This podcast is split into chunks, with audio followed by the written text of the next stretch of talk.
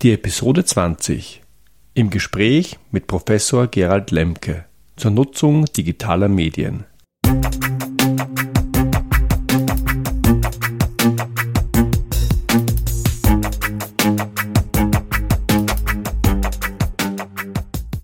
Hallo und willkommen. Ich bin Georg Jocham.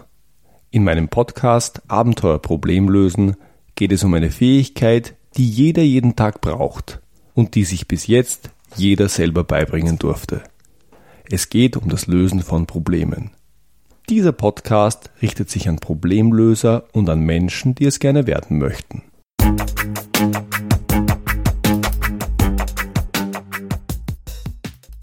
Mein heutiger Interviewgast ist Professor Dr. Gerald Lemke, und sein zentrales Thema sind die digitalen Medien.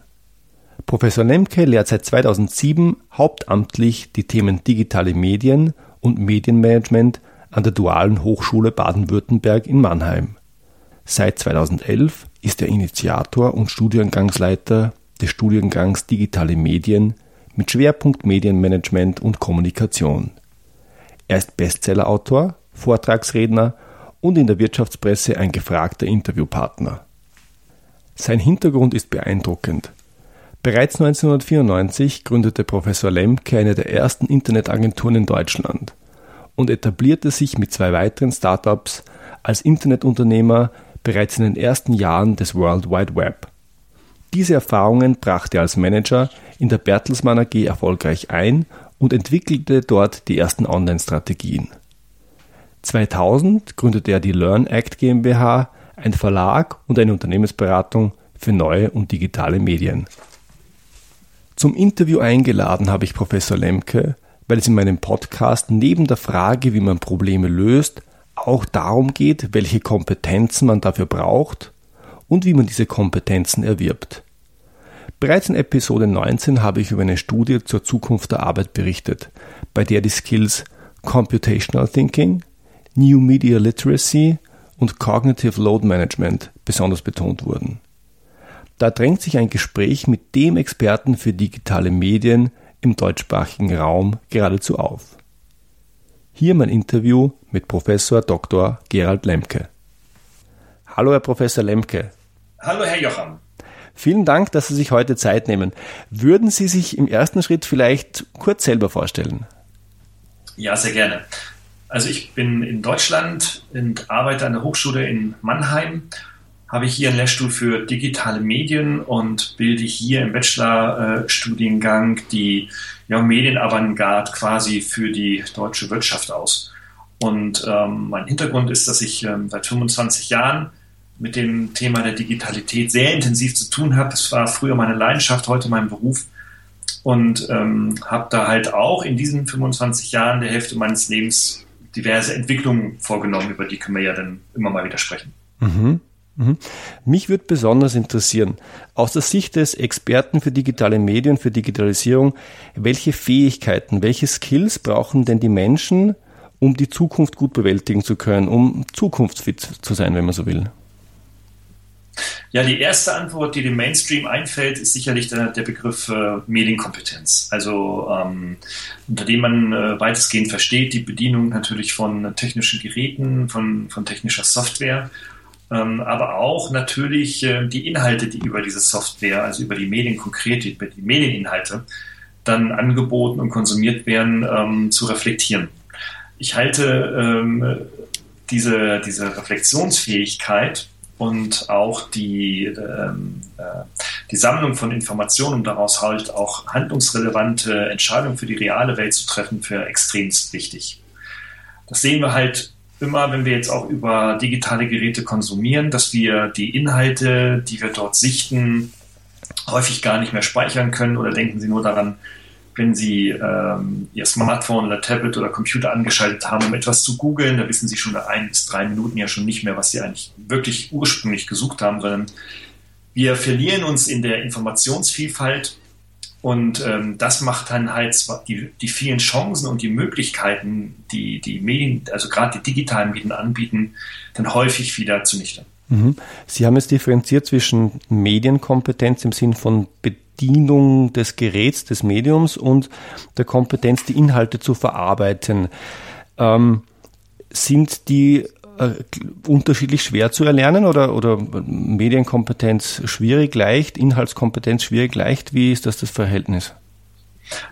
Also das, das Bedienen der Geräte ist ja einfach, wenn Sie jetzt nur mal an Apple-Geräte oder auch durchaus die Samsung-Geräte im mobilen Bereich sich anschauen. Die sind alle ähnlich aufgebaut. Die haben eine ganz hohe Usability, sehr einfache Bedienbarkeit dabei, verbunden auch noch mit einer hohen User Experience, also einer freud, einen freudvollen Umgang mit diesem Gerät und der Software zu finden, das ist eigentlich kein Problem mehr. Mhm. Wir wissen das ja auch bei, ähm, bei Jugendlichen oder auch noch viel früher bei Kindern im Vorschulalter, dass ähm, der, das Erlernen des Bedienens dieser Geräte ähm, extremst einfach geworden ist und die also auch ganz schnell an das Bedienen herankommen. Mhm. Ähm, ja, nur das Reflektieren, das Kritisieren, das Durchschauen, das ähm, ja, kritische Betrachten, das fällt den meisten, auch den Erwachsenen heute nach wie vor schwer und die Vielfalt und das Tempo erschwert das noch zusätzlich. Mhm. Und diese Fähigkeit oder diese, ja, dieses Skill, ähm, die Inhalte zu verarbeiten, zu reflektieren, diese Inhaltskompetenz, wie kann man denn das lernen? Also man kann das nicht von Montag auf Dienstag lernen das ist sicherlich ein, äh, ein Prozess, wie Lernen immer auch ein langfristiger und äh, arbeitsreicher Prozess ist. Mhm. Mm, man sollte vielleicht das, das Pferd von hinten aufzäumen und zunächst sich erstmal anschauen, was, wie es nicht funktionieren kann. Also es kann jedenfalls nicht funktionieren, indem man sich von den Inhalten, die über ähm, digitale Endgeräte ge geliefert werden, ähm, zu sehr steuern lässt. Und das mhm. ist das, was ich beobachte und, und, was auch viele andere beobachten und was auch die Wissenschaft zeigt, dass nicht wir diese Geräte und die Inhalte bestimmen, sondern umgekehrt die Inhalte und die Geräte uns bestimmen. Und ähm, insofern ähm, ist es natürlich auch eine Gefahr für den Einzelnen, aber auch für die Gesellschaft, ähm, Autonomie und Selbststeuerung zunehmend und zusehends zu verlieren.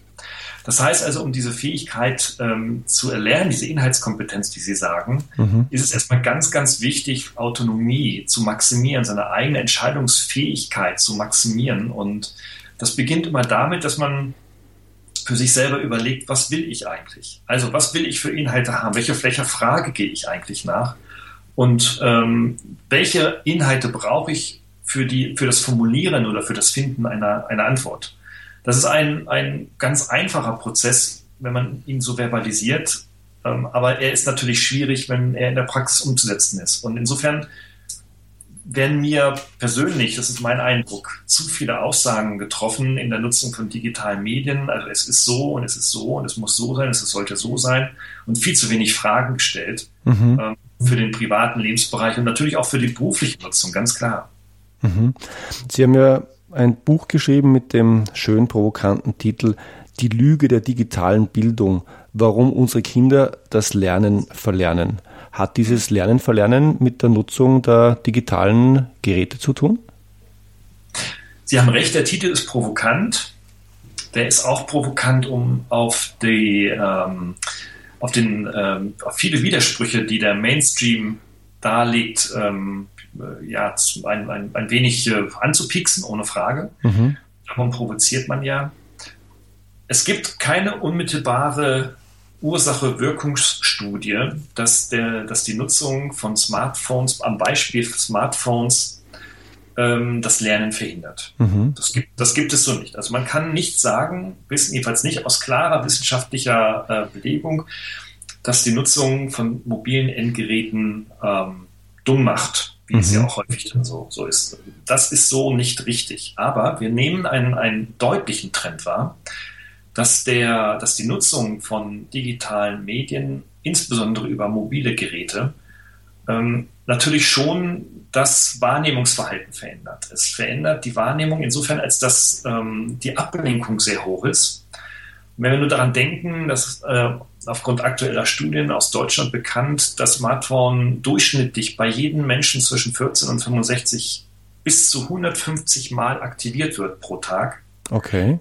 Bedeutet das, dass der äh, Arbeitsalltag und auch der private Alltag sehr, sehr stark fragmentiert wird. Also durch die vielen Unterbrechungen werden wir von unseren äh, ja, originären Arbeitsleistungen und äh, Aufgaben auch im privaten Umfeld immer wieder abgelenkt. Und das lassen wir sehr gerne zu, weil wer lässt sich nicht gerne ablenken. Also stellen Sie sich vor, ein Studenten lernen auf eine Klausur und äh, das ist ja auch richtig Arbeit, darauf hinzulernen und dann steht denn da der ähm, steht die Spüle voll mit Geschirr und dann wischt man erstmal gerne ab. Also man sucht sich seine Ablenkung, um dann sich von der Arbeit abzulenken. Das ist völlig normal.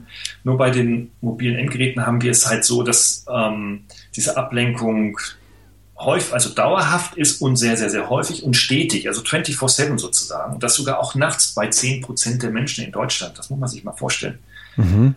Ähm, also alleine nur dieses, diese Erkenntnis dieser hohen Fragmentierung führt dazu, dass wir uns auf auf die Zielerreichung im Job, auf das Erarbeiten von Entscheidungsgrundlagen oder auf das Bewältigen von Alltagsgeschichten und Grundlagen, die komplex sind und schwierig sind und vielleicht auch Zeit benötigen, ja.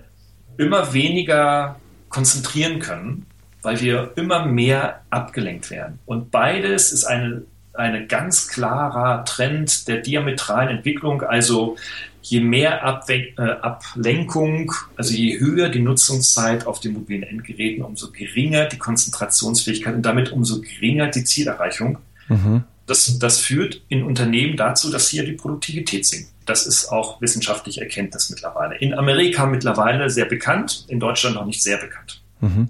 Jetzt wissen wir ja aus, ich sage aus älteren Studien, die auch allgemein bekannt sind, dass es so etwas wie einen Flow-Zustand gibt, in dem man kommt, wenn man lange genug an etwas arbeitet, wo man richtig reinsinkt und sehr produktiv werden kann. Das heißt aber auch, durch diese Fragmentierung kommt man gar nicht mehr richtig ins Arbeiten rein. Heißt es das? Ja, genau das ist das. Sie haben es äh, fantastisch auf den Punkt gebracht. Ich brauchte mehr Worte dazu. Also diesen Flow-Zustand zu erreichen, das ist quasi das Nonplusultra, das wir alle kennen, wenn wir leidenschaftlich unserer Dinge nachgehen, unserer Dinge nachgehen. Ja. Ähm, wenn wir Sport machen, wenn wir an einem Projekt arbeiten, wenn wir musizieren, wenn wir ähm, äh, ja auch mit Kindern spielen oder oder oder oder. Es gibt viele Beispiele und ja und diesen Flow-Zustand, der wird halt immer wieder unterbrochen, der wird dann auch abgebrochen und wir kommen einfach gar nicht so in diese, ah, wie soll ich sagen, so in diese geistig-seelische äh, Beziehung hinein, wo wir im, im Denken und im Erarbeiten auch, ähm, sage ich mal, tiefere Punkte in uns selbst auch erreichen können. Man kann, nehme das immer sehr intensiv wahr beim Schreiben. Also wenn ich schreibe, mhm. dann bin ich nicht derjenige, der in zehn Minuten mal schnell zehn Seiten für einen Artikel schreibt, sondern ich brauche dafür deutlich länger. Aber dieses deutlich länger bedeutet, ich arbeite auch relativ lange daran, also mehr, viele, mehrere Stunden für mhm. zehn Seiten, erreiche dann aber einen tieferen ähm, ja, geistigen Zustand, in dem ich dann so in diesem Thema drin bin, dass ich da auch die letzten 20 Prozent ähm, Kreativität noch rauskitzeln kann. Und das geht nur, wenn ich alles um mich herum abschalte. Mhm. Ist das auch die Empfehlung, wenn man so will, die, für die Nutzung mit diesen Medien, Geräte für gewisse Zeiten abzuschalten. Wie geht man damit um? Also es ist ein, ein, ein Mangel, ist ein schlechter Zustand, dass man nicht mehr ins produktive Arbeiten kommt, nicht mehr in den Flow kommt. Das ist ja was, was niemandem nützt, wenn man so will. Richtig. Und einige Ihrer Zuhörer werden jetzt sicherlich sagen, ach naja, das ist ein Prof, das ist ja auch so ein geistiger Arbeiter, das ist ja auch ein Wissensarbeiter, das ist ja bei mir gar nicht so der Fall. Mhm. Und darum geht es gar nicht. Also das sind auch die falschen Vergleiche. Ähm, das geht auch bei Routinetätigkeiten, das geht auch bei äh, geistig weniger anspruchsvollen Tätigkeiten. Und ja, die Methode ist einfach, einen aktiven, sozusagen einen proaktiven Umgang sozusagen mit den Geräten zu finden, um hier die Ablenkung gezielt zu steuern. Also mhm. das heißt aber, wir als Menschen müssen wieder Herr werden über diese Geräte. Zu beobachten ist genau der gegenteilige Trend. Mhm. Ich äh, weiß genau, was Sie meinen. Ich finde diese Geräte unglaublich addictive, ist, glaube ich, der neudeutsche Ausdruck dafür. Ähm, wie kann man denn dem wirklich entgegenarbeiten? Ich meine das jetzt ganz, ganz pragmatisch. Ich sehe mein iPhone vor mir und das ist ein wunderbares Gerät, das kann tausend Dinge, das kann viele wertschöpfende Dinge, das kann auch ganz viele Dinge, die ich mir wertschöpfend reden kann, wenn ich das möchte. Ja. In jedem Fall ist das Ding aber hochgradig anziehend. Ja. Wie, Wie, wie, wie kann ich denn dem begegnen? Also das ist ja, Diät ist eine Möglichkeit, dass ich sage, ich ähnlich wie bei einer Diät, ich esse jetzt einen Tag keine Schokolade, ich äh, schaue jetzt zwei Stunden nicht auf mein Mobiltelefon oder ich drehe es ab. Funktioniert das denn? Also ich sage mal so, ich habe natürlich auch ein Smartphone. Ich habe sogar zwei Smartphones und ich hm. nutze auch beide. Und ich nutze beide auch mehr und weniger intensiv. Ähm, was ich jetzt in den, was ich in meiner, meiner alten Selbstdarstellung äh, äh, kurz gesagt habe, dass ich da verschiedene Phasen der Entwicklung in den letzten 25 Jahren erlebt habe, ist so, dass ich da auch ähm, extremst abhängig von war, von diesen Geräten. Okay. Und wie ich, da, und wie ich davon ähm, wegkam, besser gesagt, wie ich das gezielter steuern kann, war ein ganz langer Prozess. Ich hab, mir musste erstmal erstens bewusst werden, dass ich eigentlich den ganzen Tag auf diesem Ding herumwische und herumdaddel. Mhm. Ähm, mir, mir, musste zweitens bewusst werden, dass ähm, ich bei diesem Verhalten von meiner realen Umwelt immer weniger mitbekomme. Und mir musste drittens erstmal bewusst werden, dass ich zwar dachte, ich hätte eine Menge Freunde und eine Menge Kontakte, die ich über meine WhatsApp und ähnlichen Geschichten ähm, bearbeitete und pflegte, aber mhm. zugleich bemerkte, dass die realen Freundschaften abnahmen.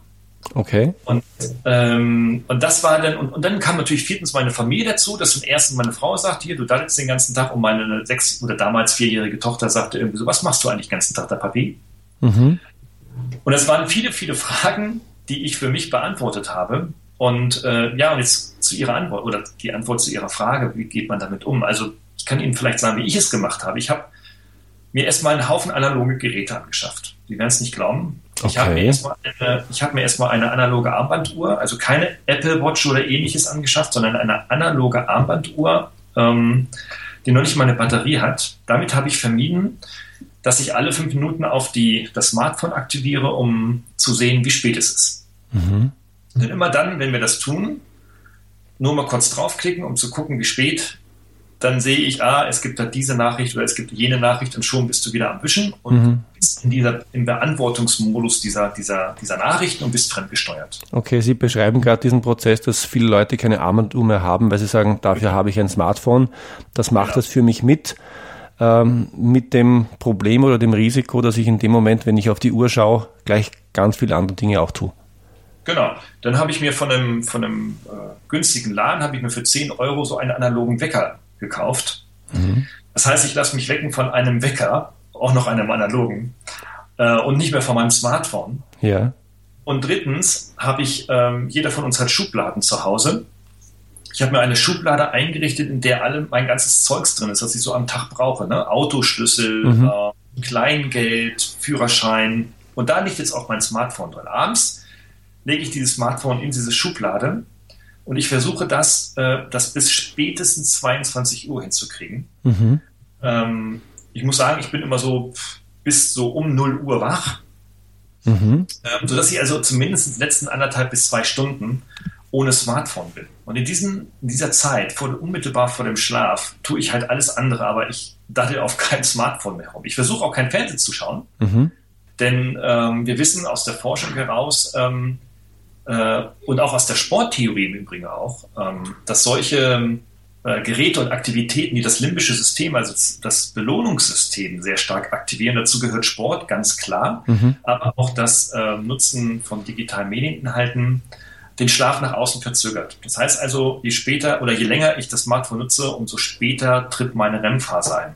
Mhm. Also die, die, wirkliche, die wirkliche Erholungsphase. Ne? Davon haben wir nämlich nur zwei bis drei Stunden in der Nacht. Okay. Und, äh, und ich konnte beobachten, dass ich ähm, durchaus ruhiger schlafe und am nächsten Tag auch fitter bin. Das betrifft dann das, aber, wenn ich Sie richtig verstehe, nicht nur Ihr Smartphone, sondern auch ein Tablet und auch einen PC oder Computer. Richtig, genau. Okay, das heißt Medienabstinenz zwei Stunden vor dem Schlaf.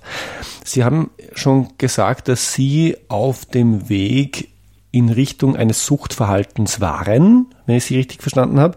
Das heißt, es gibt auch so etwas wie eine, eine Handysucht oder Smartphone-Sucht.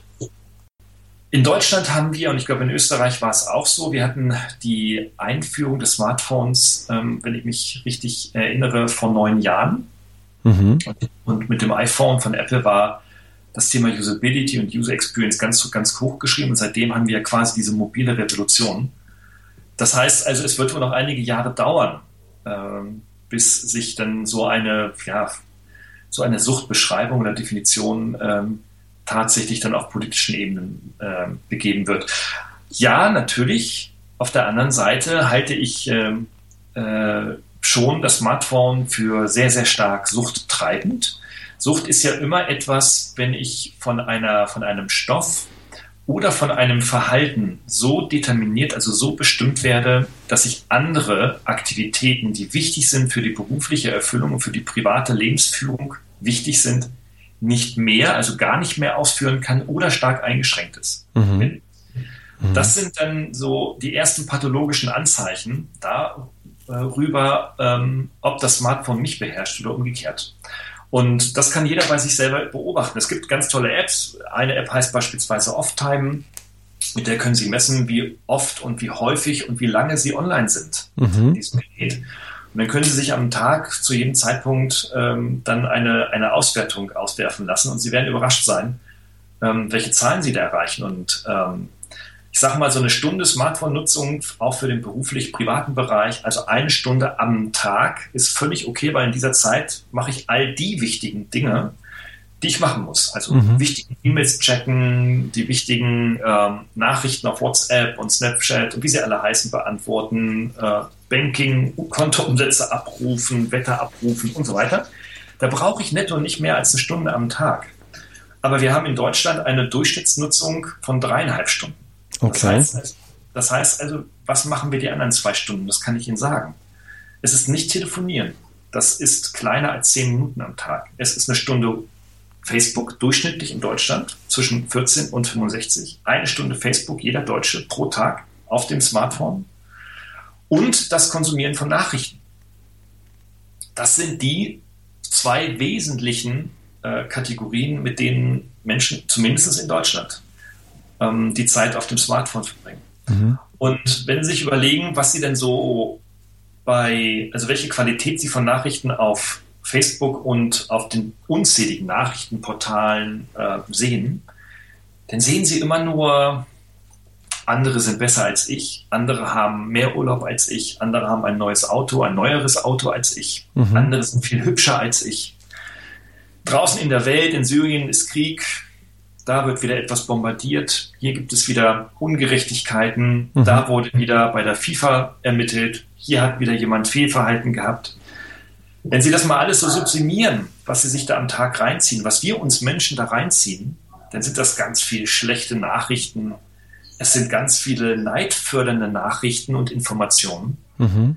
Und ich sage jetzt mal, wenn wir dreieinhalb Stunden das Smartphone am Tag nutzen und wir verbringen alleine, alleine zwei Stunden nur damit, uns solche Nachrichten hineinzuziehen, dann füttern wir Angst, dann füttern wir Neid, wir ziehen uns Angst und Neid täglich in Geist und Seele hinein. Und jeder kann für sich selber beurteilen, ob das für ihn gut ist oder nicht. Wir wissen aus Studien jetzt ähm, von der Humboldt-Universität in Berlin gemeinsam mit der TU Darmstadt, dass die Nutzer von Facebook repräsentativ in Deutschland, jeder zweite Nutzer in Facebook, nach, der, nach einer einstündigen Nutzung am Tag ähm, eine schlechtere Stimmung hat als vor der Nutzung, dass es Symptome des äh, aktiven Neids gibt. Und dass es Symptome, erste leichte Symptome depressiven zurück, also zurück introvertierten Verhaltens gibt. Mhm. Das sind die ersten Belege und Indizien dafür, was da eigentlich passiert, was wir da eigentlich machen. Mhm. Und ich bin ja wirklich für, für, für das Nutzen von Chancen und von Möglichkeiten der digitalen Technologien, sonst wäre ich heute kein Prof der digitalen Medien. Aber wir sehen auch, ähm, beziehungsweise über diese Risiken und Nebenwirkungen wird viel zu wenig gesprochen. Und ich will das auch gar nicht schlecht oder tot drehen, sondern ich denke, wir brauchen das als Information der Aufklärung. Ich sage immer, das ist der digitale Kant. Mhm. Ähm, und auch erst ein Kant musste kommen und damals musste auch erst ein Martin Luther kommen. Also wenige Leute, die quasi, die quasi dann die andere Seite, die Mainstream war und die für jeden Menschen völlig normal war, einfach eine andere, die andere Seite der Medaille zeigte. Mhm verstehen Sie mich nicht falsch, ich sehe mich nicht als Kant oder als, als Martin Luther 2.0, nein, nein. Aber ähm, ich halte es für unglaublich wichtig, darüber zu sprechen, damit wir Menschen in Zukunft wirklich eine digitale Medienkultur entwickeln können, die nicht von Risiken und Therapien geprägt ist, sondern tatsächlich von einem vernünftigen, zielorientierten und auch kritischen Umgang. Mhm. Das ist ganz spannend, was Sie gesagt haben, weil wenn ich Sie richtig verstehe, dann haben wir ja zwei unterschiedliche Fristigkeiten, was den Nutzen betrifft. Im Sinn von kurzfristige Nutzung geht aufs Belohnungssystem, da geht es mir gut, sonst würde ich es ja nicht tun. Zwingt mich ja keiner, das zu tun. In Summe oder auf, auf längere Fristigkeit macht es aber unglücklich. Das ist ein bisschen wie Fernsehen. Der Impuls ist gering, ich fühle mich wohl, ich muss mich nicht anstrengen. Nach äh, vier Stunden Fernsehen sagt kaum jemand, juhu, mir geht's gut, ich habe was geschafft. Ja, genau. Herr Professor Lemke, das sind, das hört sich alles ein wenig negativ an. Ich nehme an, das ist gar nicht so negativ. In Summe, ist denn das Smartphone, ist es ein Gerät, das uns in Summe nutzt oder ist es ein Gerät, das uns schadet? Ähm, ich spreche davon, dass es einen Grenznutzen gibt. Mhm. Und wer so, wer so, ein bisschen BWL irgendwann mal gemacht hat, der hat vielleicht mal die Theorie von Gutenberg kennengelernt. Der sagte, ähm, also zur Definition des Grenznutzens, der sagte, wenn Sie als Landwirt ihren, den Ertrag Ihres Ackers, Ihrer Fläche maximieren wollen, dann hilft es zu düngen. Mhm. Wenn Sie ein wenig mehr düngen, erhöht sich der Ertrag entweder proportional oder überproportional.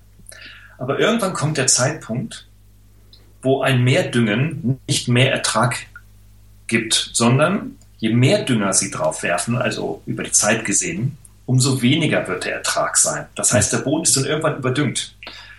Und ich sehe diese Metapher für unsere Smartphone-Nutzung ganz genauso. Das heißt, die Nutzung von, ich sprach vorhin von einer Stunde zum Beispiel, ist absolut glückselig machend. Wir fühlen uns happier, unser Belohnungssystem, wie Sie schon sagten, wird angetriggert.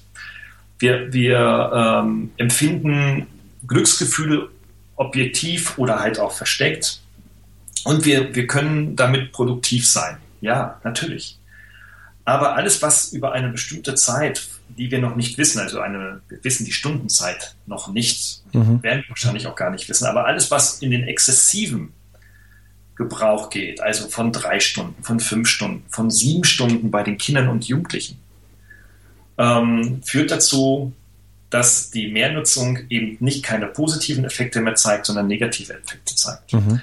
Und diese Schwelle, diese Schwelle, die sozusagen so als ein äh, grafisch aussieht wie auf den Kopf ein auf den Kopf gestelltes U, mhm. wo oben der Punkt vom Positiven ins Negative geht, das ist diese gefährliche Grenze, die wir noch nicht definieren können. Mhm. Also jeweils können wir sie noch nicht quantifizieren. Wir können damit, wir können es nur ausloten und äh, ich appelliere, dass man daran arbeitet, wo denn diese Schwelle eigentlich ist. Also wo fühle ich mich noch happy und wo merke ich, Mensch, das bringt mir gar nichts mehr. Ich verdalle hier gerade meine Zeit. Mhm. Und ähm, insofern gibt es gar nicht so diese eindeutige Antwort, ja, das ist ja alles schlecht oder negativ, so ist es nicht. Ähm, aber es hat seine positiven Effekte. Das ist schon richtig. Mhm, okay. Wenn wir jetzt darüber sprechen, Smartphones besser zu nutzen, verantwortungsvoller zu nutzen, vernünftiger zu nutzen, hätten Sie vielleicht für unsere Hörer noch drei Tipps, wie man das bewerkstelligen kann? Ähm, also ich habe ja schon drei, drei äh, eigenerfahrene Empfehlungen vorhin genannt. Mhm. Analoge Uhr kaufen, analoger Wecker und ab in die Schublade. Mhm. Das kann jeder Hörer schon mal ausprobieren und äh, daran schon mal sehen, sich als Regel festzulegen, sein Smartphone täglich um 22 Uhr in eine Schublade abgeschaltet zu legen, mhm. was denn mit dem eigenen Gemüt passiert. Erstens, ob das überhaupt funktioniert. Ja. Zweitens, ob der innere Schweinehund vielleicht nicht doch deutlich größer ist als denn diese von mir genannte Erfahrung. Ja. Ähm, und auch drittens, sich selbst beobachten, oh Gott, erzeugt das jetzt in mir Stress? Denn wenn das stattfindet, und ich vergleiche das so gerne, wenn Sie zur Arbeit fahren und merken auf dem halben Wege, dass Sie Ihr Smartphone vergessen haben, werden Sie umdrehen? Ja. ja. Diese, diese, Fra diese, Frage für sich, für sich, zu beantworten, wenn Sie sagen, Sie drehen um, egal was es kostet, egal wie spät ich nachher komme, dann sollten Sie sich darüber Gedanken machen, was Sie gerade determiniert, was Sie bestimmt und wie autonom Sie gerade sind. Mhm. Mhm. Ist, ein, ist ein sehr schönes Bild. Ich darf mich an der Stelle outen, wenn Sie gestatten. Ich würde umdrehen und der einfache Grund ist, ich bin ein leidenschaftlicher Podcast-Hörer auf dem Weg zur Arbeit. Ja. Und das ist für mich ein so hoher Wert, dass ich darauf nicht verzichten möchte. Das ist in, in, in unserer Diktion der verantwortungsvollen Nutzung aber ein gutes Beispiel, oder? Ja, das ist fantastisch. Also, also um Gottes Willen, ja, dann drehen Sie um und, und holen sich Ihr Smartphone wieder, damit Sie dann auf der Fahrt Ihre Podcasts hören können. Das ist doch gut. Ähm, nee, nee, also die Frage ist nur, kann ich einen ganzen Tag ohne Smartphone sein? Ja. Also wenn ich um 9 Uhr das Haus verlasse und ich komme um 18 Uhr erst wieder, halte ich das aus, ja. ohne Schwitzattacken und ohne mit den Händen, Händen zu zittern ähm, und ohne äh, irgendwie permanent an mein Smartphone, an meine vielen Kontakte, aus, auf meine, um, an meine Hunderten von Aktivitäten zu denken. Mhm. Also wenn Sie das schaffen und es ist Ihnen eigentlich egal, dann sind Sie von der Sucht meilenweit entfernt. Das ist doch eine gute Indikation. Herr Professor Lemke, wenn unsere Hörer sagen, das interessiert mich, ich finde das Thema ähm, digitale Medien, neue Medien spannend, ich würde gern mehr über den Herrn Professor Lemke erfahren. Wo und wie können Sie sich informieren? Ich äh, betreibe eine Internetseite unter gerald-lemke.de. Lemke wird immer mit B geschrieben, das vergessen viele. Und ähm, dort habe ich einen Blog, da erscheinen so zwei bis drei, Mal, äh, zwei bis drei Artikel pro Monat. Äh, hin und wieder ist auch mein Podcast dabei, aber ich bin jetzt nicht so professionell wie Sie unterwegs, Herr Johann. Und äh, nichtsdestotrotz, es gibt einen Newsletter. Ich halte hier meine, ähm, meine äh, Freunde gerne äh, auf dem Laufenden. Und ansonsten auch bei individuellen Fragen jeglicher Art, äh, gerne auch per Privatmail oder auch per äh, Anruf an mich. Ach, im Übrigen, Anruf. Mhm. Sie fragten mich, was kann man denn noch so tun? Ich bin ein leidenschaftlicher WhatsApp- und Messenger- und E-Mail-Schreiber gewesen. Ja. In den letzten 10, 10, 15 Jahren. Und ich bin davon, ich habe mich so weit ähm, wieder zurückentwickelt, dass ich immer weniger solche schriftlichen Nachrichten schreibe, sondern immer wieder häufiger zum Telefon greife. Okay. Das ist faszinierend. Das ist nicht nur deutlich zeitlich effizienter, weil sie am Telefon einfach in weniger kurzer Zeit ganz viel regeln können, sondern es ist auch noch günstiger, weil die Telefontarife, die sind alle flat, die kosten sie nichts mehr, mhm. aber die Datentarife, die sind noch richtig teuer. Mhm. Mhm. Und so habe ich einen kleineren Datentarif mit einem Flat-Telefontarif, wird die Sache auch noch günstiger. Mhm. Ich musste gerade an eine Postkarte denken, die ich kürzlich an einer Kasse im Laden gesehen habe. Da stand drauf, warum sollen wir drei Minuten telefonieren, wenn wir doch acht Stunden WhatsAppen können? Das fällt wahrscheinlich in diese Kategorie.